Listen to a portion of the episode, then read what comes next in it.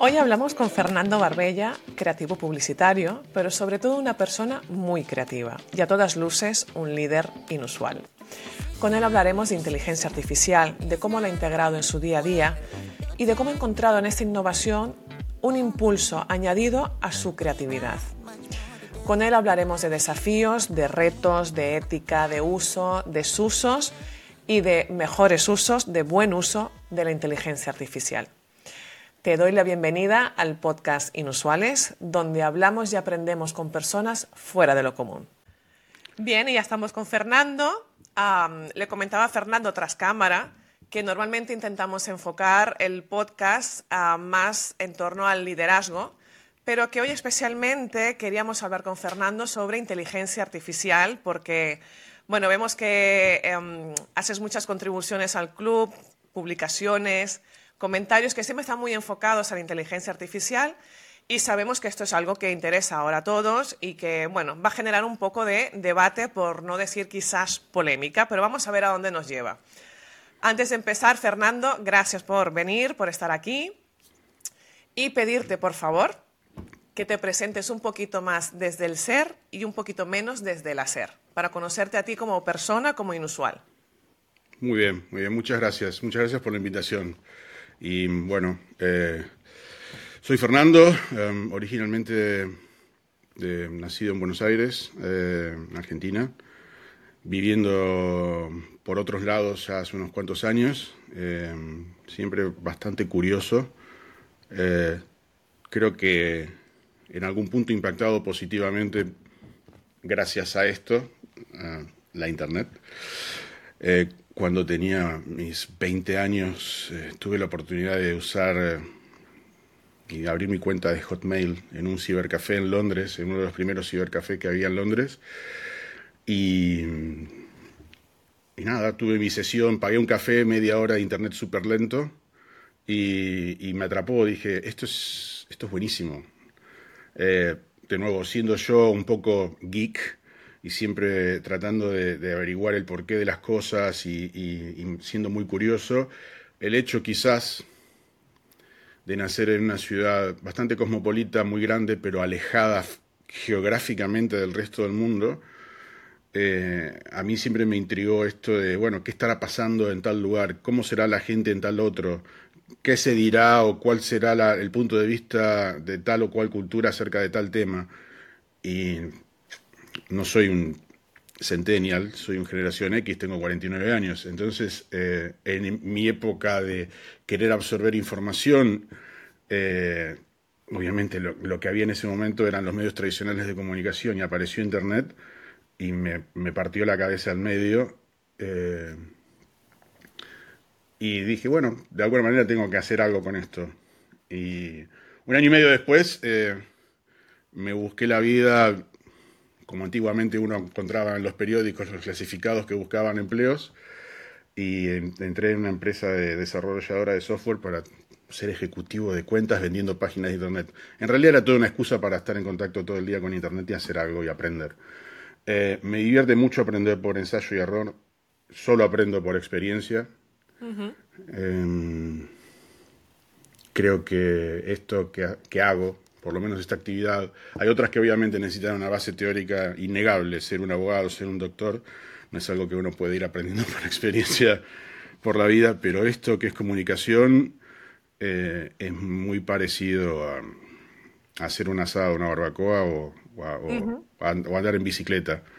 ¿no? O sea, se, se aprende por experiencia propia. Me, resuena, perdón que te interrumpa, Fernando, pero me, me, identifico mucho con tu historia porque yo nací en Venezuela y de la misma generación. Y es verdad que mm, siempre, eh, además mis padres son españoles allí. Entonces, claro, era como, ¿cómo será el mundo fuera de aquí? O sea, que sé que tiene que ser diferente, tiene que haber más cosas y tal, pero claro, para nosotros la única manera de descubrirlo era viajando. Entonces yo creo que, los grandes curiosos de nuestra generación somos eh, viajeros por, naturaleza y tenemos esa necesidad imperiosa de movernos y de salir. Y entonces cuando hablas del Internet en el cibercafé, claro, a mí me pasó cuando llegué a Madrid, con 21 años, que claro, no tenía contacto con mi familia, no, todavía no tenía móvil. Y recuerdo pagar el café, abrir mi primera cuenta de Hotmail, que todavía recuerdo que era mm. Julieta 1333, o sea, toda una experiencia, y esperar tranquilamente a que Internet conectar y será el ruidito que tocaba, tal.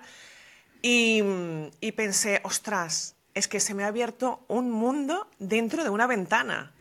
¿no? Y lo veía como con, con, tantas ganas, con tanta expectación y pensando, ostras, es que podremos hacer tantas cosas y llegar a tantísima gente. Porque yo realmente estudié periodismo, pero luego me dediqué también a todo el tema de la publicidad y siempre me he dedicado a comunicación. Y lo que dices, ¿no? El Internet nos abrió como una esperanza de poder conectar con las personas de una manera más personal y más cercana. Es muy loco porque siempre menciono exactamente lo que estás diciendo. Yo creo que es una cuestión generacional.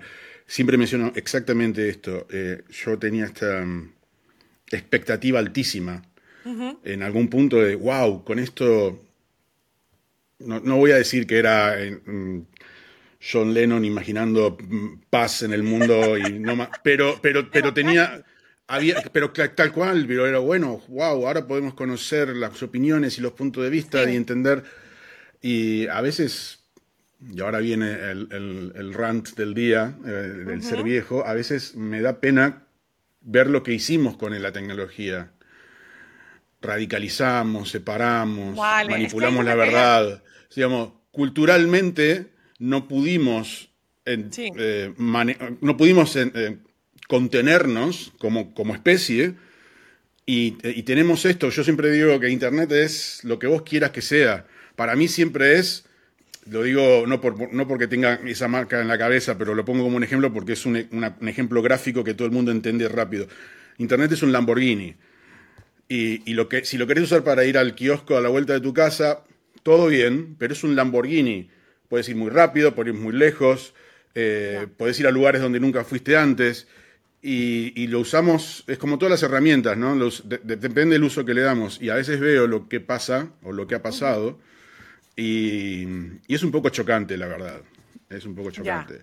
Y, pero, Sí, sí, sí, obvio. Pero bueno, dicen que lo último que se pierde la esperanza, entonces uno se aferra a, esa, ¿no? a ese sentimiento y a esa sensación que tuvo cuando empezó a usar todo esto por primera vez. Y de nuevo, hay gente que usa esto mal o lo, o, lo, o, lo, o lo usa por debajo de sus posibilidades, no de sus posibilidades, de lo que el medio permite y hay gente que le saca el jugo, bueno, también tenemos buenos ejemplos, digo, hoy cuando ves eh, chicos de 20, 22, 23 años haciendo, no sé, haciendo, encontrando una vida, una manera de hacer su vida gracias a estos medios, más allá de que si sos muy exitoso siendo un Twitch streamer o youtuber, pero te das cuenta que usan esto para otra cosa, Em, y de una manera positiva, bueno, genial. El tema es que son, como siempre, las excepciones. La regla es eh, la ley del mínimo esfuerzo. Tenía, tenía planteada la entrevista de otra manera, pero ya que hemos entrado por aquí, porque también quería comentarlo contigo, yo ahora tengo hijos pequeños, el grande que tiene 10 años ahora empieza, le, dejamos entrar un poco a, a, mirar internet, a ver qué es lo que hay, porque claro, en el cole hablan mucho he visto esto en TikTok, he visto esto en YouTube y tal, ¿no? Entonces, claro, yo me encuentro ahora mismo ante un desafío de cómo explicarles que, primero, todo lo que ven en Internet no es cierto, la gran mayoría de las cosas están hiper manipuladas, y luego a mí lo que más me entristece como, como periodista, como adulta, como comunicadora es el tema del algoritmo que en un principio es Internet que nos abría un mundo para poder conocer, para poder integrar nuevas culturas, para, para, bueno, para crecer, yo tengo la sensación de que los algoritmos nos han hecho el mundo tan pequeño, tan reducido, tan limitado que, que, que, yo le decía a mis hijos, digo, es como si miraras por un agujerito. Digo, pero es que el mundo es enorme, enorme. Entonces resulta que ahora realmente para poder conocer el mundo lo que tienes que hacer es apagar Internet. Entonces, ¿dónde queda el desafío? ¿Cómo queda el reto? ¿Cómo nos enfrentamos nosotros como adultos que trabajamos en organizaciones, con equipos multidisciplinares, el uso de Internet para, recoger información cuando sabemos que está súper sesgado? Total, total. Mira, la otra vez hablaba con un creativo de, la agencia donde trabajo, y le, le, muestro, no lo conocía, él debe tener 24 o 25 años, le muestro toda la plataforma, esta que se llama Tor, ¿no? donde uno busca por otro lado ciertas cosas. Él estaba buscando libros. Y le digo, mira, entras acá en una librería, yo qué sé, te que un navegador especial. Pero esto es legal. No me pregunto, no sé, yo no soy un abogado. Lo único que te digo que así era Internet cuando lo usaba al comienzo. Digo, no había lo que vos decís, esta cuestión súper filtrada y no había un Google.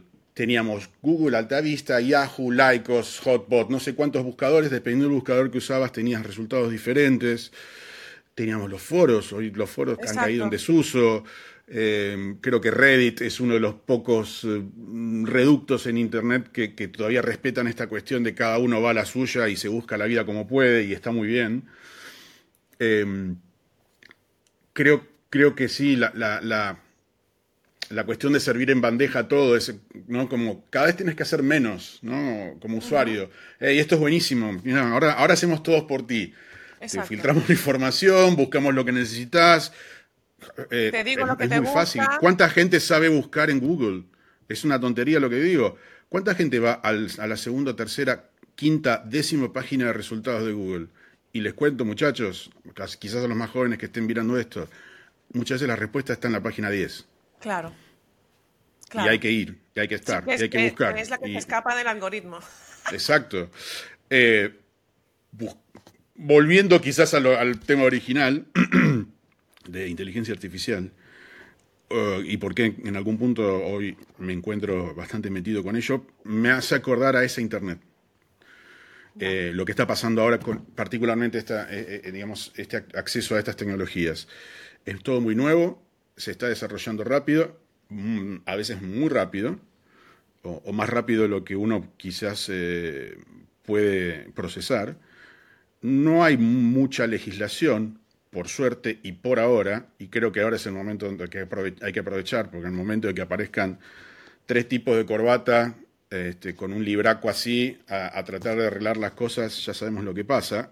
No estoy, no por esto, no, estoy abogando por el caos y la anarquía, señores, pero estoy abogando por cierta libertad que tuvo Internet en su momento cuando nació. Nació ok, Internet nació bajo un concepto militar seguro al comienzo, luego pasó y se hizo muy popular en, digamos, en, un entorno académico donde el buscar, el, contrastar, el, compartir, este, el discutir, todo eso es, clave.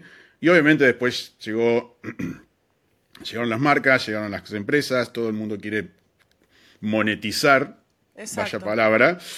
Todo, todo el mundo quiere monetizar y hay en pos de la monetización, monetización hacemos esta experiencia chiquitita, cada vez más chiquitita y más filtrada para cada uno de los usuarios. En, lo que es inteligencia artificial es todo muy nuevo. Eh, pequeñas empresas, cuando uno se pone a buscar quiénes son las, que están, las personas que están atrás de esto, de estos son grupos de 5, 4, 10 personas, no son como siempre, las innovaciones o las disrupciones no vienen de los grandes jugadores. Lo que tienen los grandes jugadores es que obviamente después tienen el, poder financiero y el músculo para ponerse al día muy rápido. Pasa con la industria automotriz. Digo, no es que Elon Musk sea un, genio, no. Lo que hizo fue básicamente hacer lo que todas las automotrices podían hacer, pero él tuvo la voluntad de hacerlo sin todos esos niveles de burocracia de gente a la cual convencer. Bueno, lo mismo con inteligencia artificial. Y el hecho de que nosotros como usuarios podamos entrar a manipular cosas, a experimentar, eh, de nuevo, es aprendizaje por experiencia propia. Em, sí, después están las, digamos, las conversaciones más adultas, el copyright, cuál es la fuente, de dónde sacan las cosas. A ver, muchachos y muchachas, no sabíamos cuando compartíamos todo en Internet que ya habíamos puesto sí a términos y condiciones que jamás leímos y que todo era público para un futuro uso que jamás tampoco nunca nos dijeron cuál era. Sí lo sabíamos, pero no importaba, porque la experiencia era tan divertida o tan, tan útil o, tan eh, complaciente. Yo pongo términos y condiciones, acepto. Bueno, pero todo lo que hemos creado y subido y compartido es de público acceso y de momento que es público acceso hay un área bastante gris eh, ¿Para qué se usa eso, no? Pero porque quizás tampoco, a ver, o sea, estábamos viviendo en un mundo que no habíamos visto, que no, que no, no éramos capaces de predecir qué es lo que podía pasar y hasta qué punto iba a crecer y en lo que se iba a convertir. O sea, no, no éramos capaces de, de, visionar mm, cómo iba a evolucionar todo esto. Entonces, claro, en, en principio era un, un espacio común democrático, entre comillas, para, para tú dar lo que tenías, compartirlo y, poder ah, crecer con lo que compartía el otro. Lo que pasa es que al final hemos llegado a un entorno que es de consumir. ¿No? Yo, creo que cuando nosotros empezamos de una manera romántica era compartir y ahora estamos ante un producto que, que, es de, de, alto consumo, básicamente. Totalmente, totalmente. Y, y que te, en algún punto te fuerza también a si querés tener otra posición al respecto de esto, tenés otras dos opciones. O desapareces, es decir, te borrás de todos estos lugares y no estás ni no participas, o sos menos consumidor y sos un productor. Exacto. Y entonces producís, producís contenidos, producís em, en el formato que sea, desde mm, escribir columnas, blog posts, eh, podcast, eh, video podcast, bailar en TikTok, lo que sea, pero ya te transformás en, en algo más parecido a un medio. Es loco, es loco como se ha dejado de llamar, originalmente todo el mundo decía que eran social networks y después todos pasamos a decir social media. Es un detalle. Sí. No es, es un detalle semántico que tiene un impacto muy grande. Porque una cosa es una red donde, de nuevo, caemos en esto del intercambio, la plaza pública, el, espacio donde, digamos, llevo algo y, cuento y otro tiene algo para contar y lo escucho y lo miro, y es social media. Y media es, otro, es otra cosa. Media no es más un network. Media es gente produciendo con un interés comercial muy, o político, como, como le queramos llamar, y gente consumiendo, que es la que estamos hablando recién. Y, claro. bueno, un poco así, sí, Poniendo, poniendo, poniendo cara y ojos a esto, un poco el, tema del club de Inusual viene a ser como en nuestro antiguo Internet, ¿no? Es colocamos toda información, la, de mayor calidad que encontremos, de mayor valor, intentamos que la comunidad contribuya con, lo que tiene y, no hay filtro de contenido. Es decir, si tú quieres, tienes que entrar y buscar y, y meterte dentro de las cajas y ir filtrando tú de hecho, a mí me pasó cuando empecé con el con Inusual y le pasa a mucha gente cuando entra es, ostras, es que hay tantas cosas que es que me pierdo todo. Porque además esa sensación de me estoy perdiendo algo, ¿no? Y como no me lo ponen, ¿no? Como no me lo filtran, como no hay aquí un, lo que te gusta es esto, lo que tú necesitas es esto y lo que vas a usar es esto, es como, ostras, hay tantas cosas que me, tengo la sensación de que me estoy perdiendo cosas, ¿no? Y, viene un poco a ser como el entorno antiguo de lo que nosotros conocíamos como Internet. Ahora, más metidos en, en, tu sector, que es el de la creatividad, que a mí esto me, me, me, interesa especialmente porque además estoy bastante alejada de, de esto ¿Cómo ha influenciado o cómo mm, marca la inteligencia artificial a, la definición de creatividad hoy en día? ¿Cómo ha cambiado? Así como ha cambiado el uso de Internet, ¿cómo ha cambiado la creatividad con el uso de la inteligencia artificial? Mm, creo que está en proceso eh, de ser cambiada o eh, de alguna manera impactada. Eh, es un proceso que no ha terminado, apenas ha empezado. Em, en algún punto, por lo menos desde mi punto de vista, yo le, trato de ponerle como palabras, siempre, siempre para, para que la gente sea, sea, amiga de las nuevas tecnologías o nuevas tendencias influenciadas por tecnologías, siempre es bueno, para mí por lo menos, eh, usar metáforas del mundo conocido, ¿no? Para para, limar las asperezas o los miedos. Eh, para mí, viste que AI, AI, Artificial Intelligence, es augmented, augmented Imagination, imaginación aumentada. es tu imaginación eventualmente llevada a otro nivel que quizás por lo que sea no, no, lo pensaste o no lo podés ese día procesar y también con el concepto de copilot, ¿no? de, copiloto, eh, como en un rally. O sea, tenés ahí a Sanz manejando por el, Dakar y, y, tenés al copiloto que le lleva, sabe todo, sabe todo lo que pasa dentro del, vehículo, sabe dónde tiene el mapa en la cabeza, tiene el mapa acá, sabe el estado que están las, el, aire de las ruedas. Eh, el copiloto, o sea, sin ese copiloto, el piloto no va a cruzar jamás el, rally o el, todo el, derrotero del rally.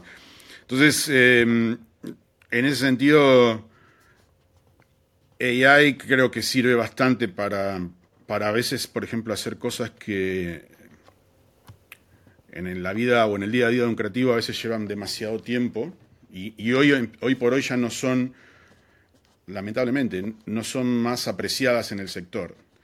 Eh, el sector, por lo que sea, gracias a las nuevas tecnologías, gracias a que en su momento digamos, la publicidad dividió su negocio de creatividad y medios, eh, antiguamente, para quien no sepa mucho de publicidad, las agencias hacían medios, o sea, compraban los espacios.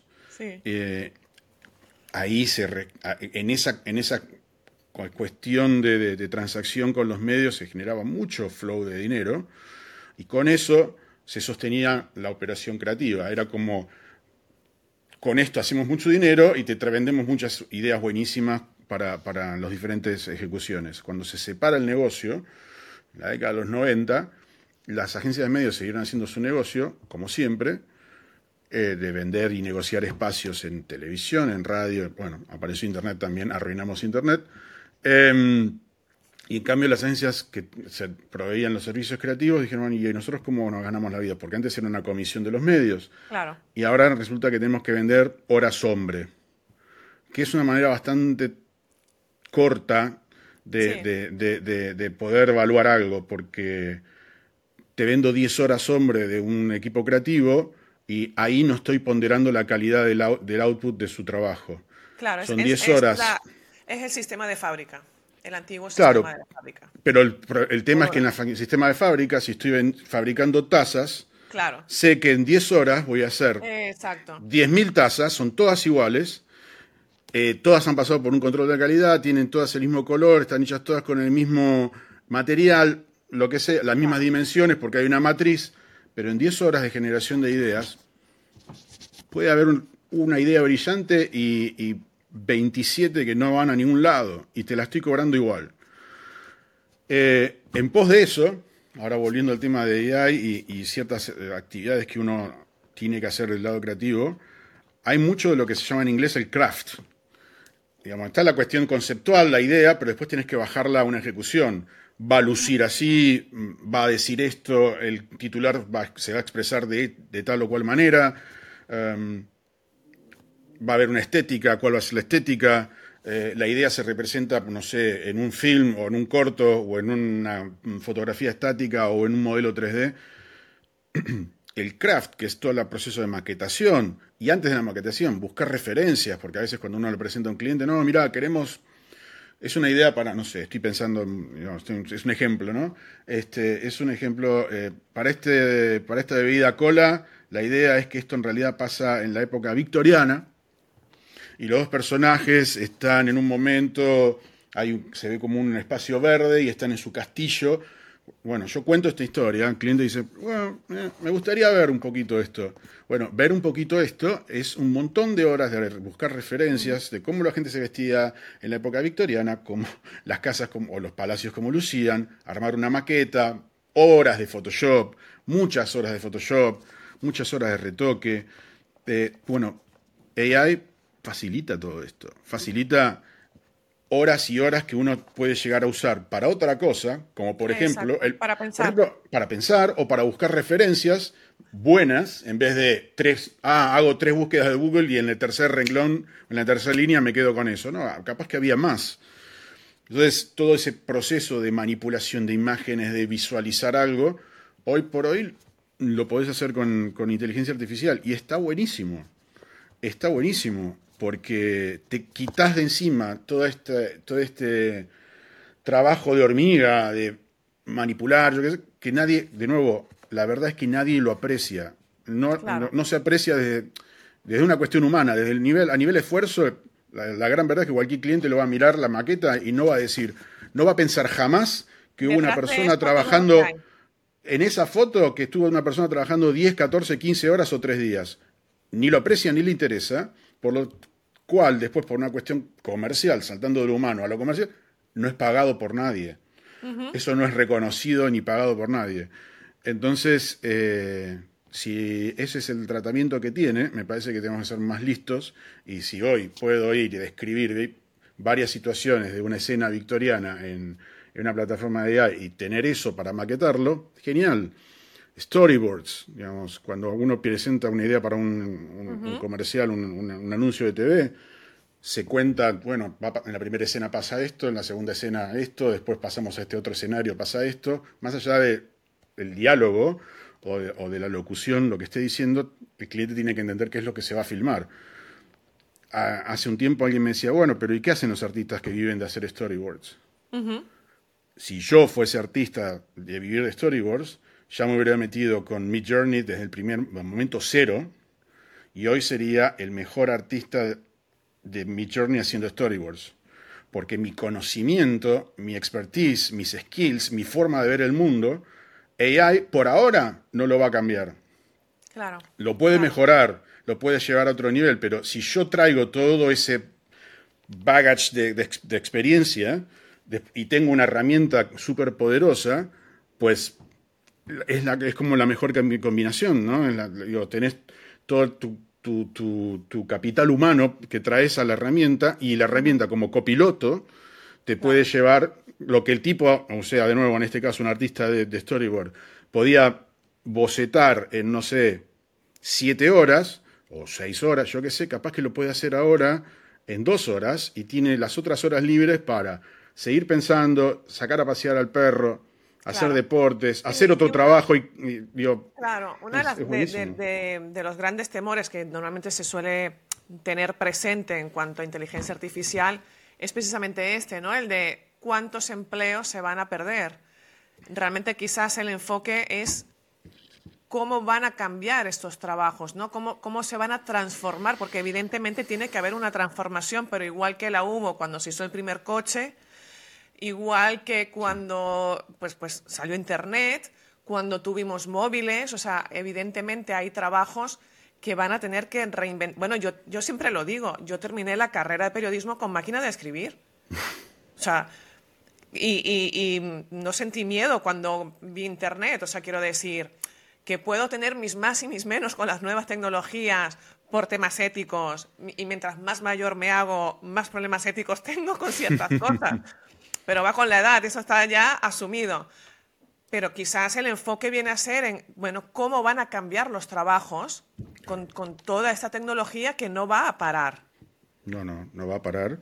Y, como siempre pasan con todas las nuevas tecnologías, o te subís al tren y tratás de entender qué pasa en ese tren, dónde está el, dónde está el coche cama, dónde está el coche restaurante, y de dónde te ubicas, eh, y dónde está la fiesta y dónde no, o te quedas en la estación y el tren va, parte. Eh, y, no es que por esto hay que ser un radicalizado y hay que subirse a todo la gran verdad es que uno, cada uno tiene su, manera de percibir ver el mundo, de relacionarse con el resto del mundo.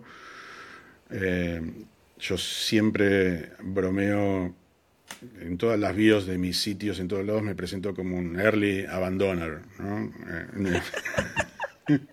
Porque todo el mundo anda, ah, yo soy un early adopter, ¿no? Pero digo, ser un early abandoner también es saber, eh, hay que ver cuándo uno se baja y por qué se baja. No, no todo, digo, ejemplo, eh, no sé, ah, eh, las tablets, las, las, iPad y demás, ¿no? Las tabletas. No encontré un uso para mí, así que me bajé. No, no es para mí. Eh, puede haber gente a favor, en contra, pero ah, para mí no, digo, no, no sirven. Ah, de nuevo, según mi experiencia de lo que hago. Snapchat, TikTok, entré, salí. Ah, y, así con todo, digo, me parece que tenemos que probar y, entender si, digamos, si estamos para eso o si eso está para nosotros, si nos complementamos persona-tecnología o humano-tecnología. Eh, y en el caso, claro, y qué, uso le estamos dando. Hoy por hoy para mí es mucho aprendizaje, eh, de nuevo, porque no voy a aprender viendo TED Talks de tecnología diciendo AI tal cual, o leyendo reportajes a Salt Atman, o, sí, puedo entender su punto de vista, pero tengo que vivirlo. Esto es algo que hay que vivirlo. si no se vive, se tiene una noción, digo, siempre me gusta imaginar que hay como tres áreas, ¿no?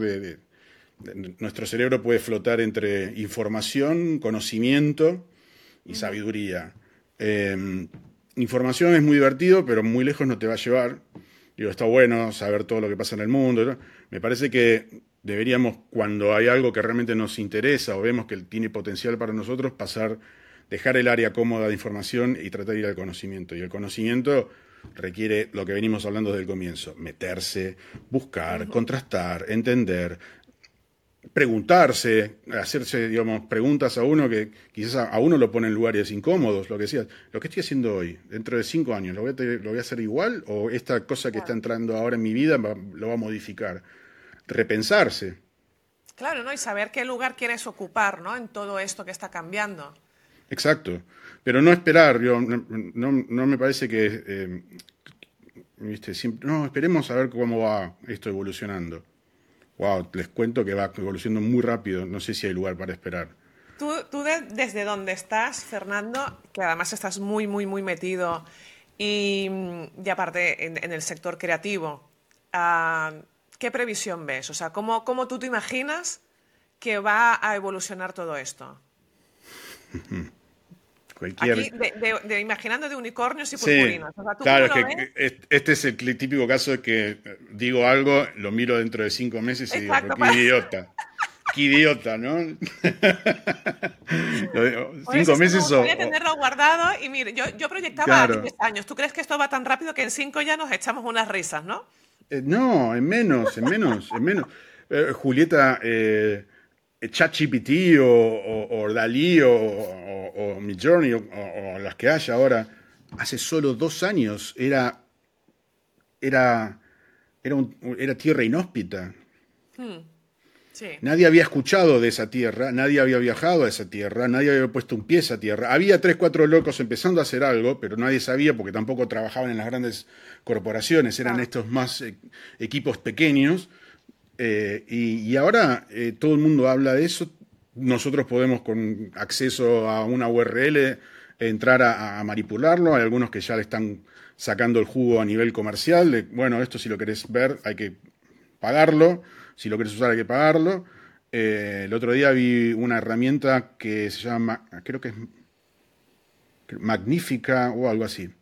Es algo que sirve para hacer upscaling. ¿Qué es upscaling? Cuando uno genera una imagen generalmente, ok, si, si yo hago una foto profesional con una cámara de fotos increíble, voy a tener una resolución que puedo usar esa fotografía incluso desde para medios digitales como para imprimirlo en una super valla publicitaria en, vía pública.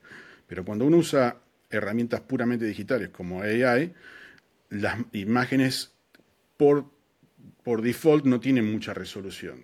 Son, digamos, pequeñas en píxeles, en cantidad de píxeles.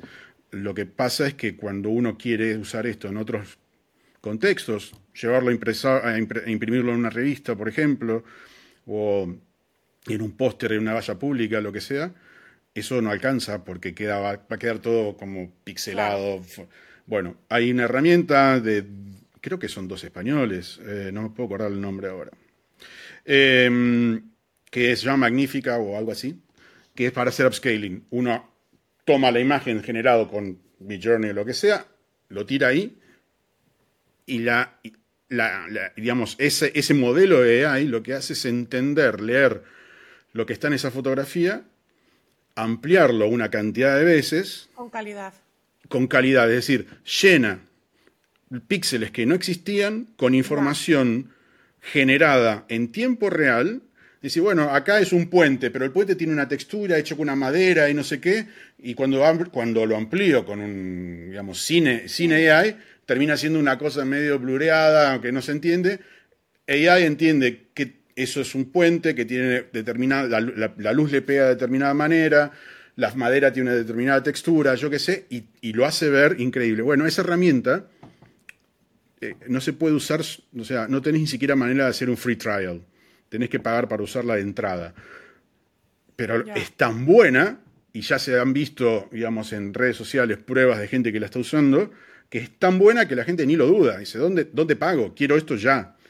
Em, y ahí vemos también, ¿no? La, que baja es la barrera de adopción, que eso también eh, es, me parece espectacular. Más allá de pagar o no, pero es te, toma un rato entender qué es lo que estás viendo, a lo mejor registrarte, decir sí quiero probar o hablar con alguien que ya lo está haciendo. La, barrera cada vez es más baja. Em, y me parece que está buenísimo. De nuevo, no puedo predecir, la verdad que sería muy imprudente tratar de predecir cómo va a lucir esto de nuevo en cinco meses. Yo creo que va a ser de nuevo muy diferente. Ya. Em, Hoy ya podemos procesar voz. Lo, que sí está claro, Fernando, es que, al final, o sea, sí o sí, cada uno desde su, desde su sitio va a integrar la inteligencia artificial en el día a día, eh, en, el uso cotidiano, en el uso profesional, eh, en el ocio, o sea, mm, va a formar parte de nuestras vidas como, como el respirar. Sí, sí, sí, eh, en todo sentido desde mejorarnos o, hacer un upgrade de nuestras experiencias solamente digitales a prontamente las físicas. Eh, si Vision Pro de Apple salió ahora a hacer ruido, sale como 4.000 euros, no sé qué. Es un, es un primer prototipo digamos, accesible por unos pocos, pero si todo va en ese camino, las experiencias físicas también van a ser impactadas. Eh, voy a viajar a Japón con algo y AI me va a traducir todos los carteles que están en caracteres japoneses y voy a entender dónde voy yendo. O voy a tener un headphone probablemente, y espero, menos aparatoso que el que tengo puesto ahora, y me voy a, sentar a hablar con una persona que habla hindi o ruso y voy a escucharlo en su voz, pero en el idioma que yo quiero em, o que necesito. ¿Sabes qué pasa, todo esto pasa por AI. Te escucho hablar y me parece que eres un romántico de la tecnología. Lamentablemente. esto también, eh, en, un año o dos lo pondremos y, nos echaremos unas risas igualmente.